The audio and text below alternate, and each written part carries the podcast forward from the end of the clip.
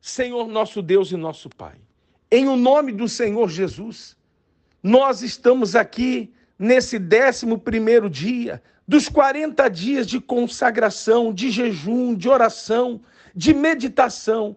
E agora, juntamente, meu Pai, com todos os teus servos, meu Pai, nós unimos agora nossa fé em Ti e erguemos esse clamor em favor de todos os pastores solteiros, meu Pai, de cada um desses auxiliares espalhados pelo Brasil e pelo mundo. Meu Deus, que esta oração chegue agora a todos eles, chegue também o teu poder, meu Pai.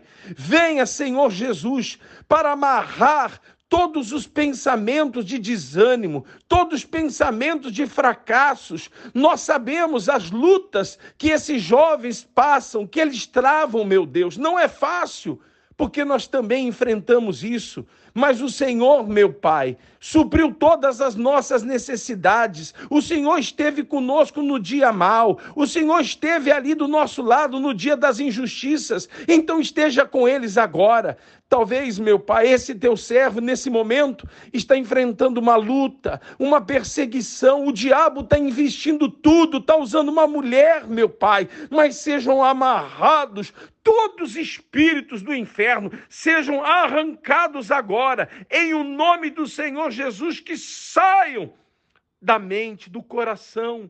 Meu Pai, vem agora sobre a vida deste, deste teu servo Vem abraçá-lo, vem envolvê-lo, meu Deus, porque o Senhor está ali agora. O Senhor está aqui através dessa oração para suprir as necessidades dos teus servos. Nós abençoamos a todos, meu Pai. Sejam abençoados e que a tua palavra se cumpra, meu Deus, na vida de todos eles, de ir para, por este mundo e fazer discípulos. Meu Deus, nós abençoamos a todos e sejam a própria bênção em o nome do Senhor Jesus. E os que creem digam amém e graças a Deus.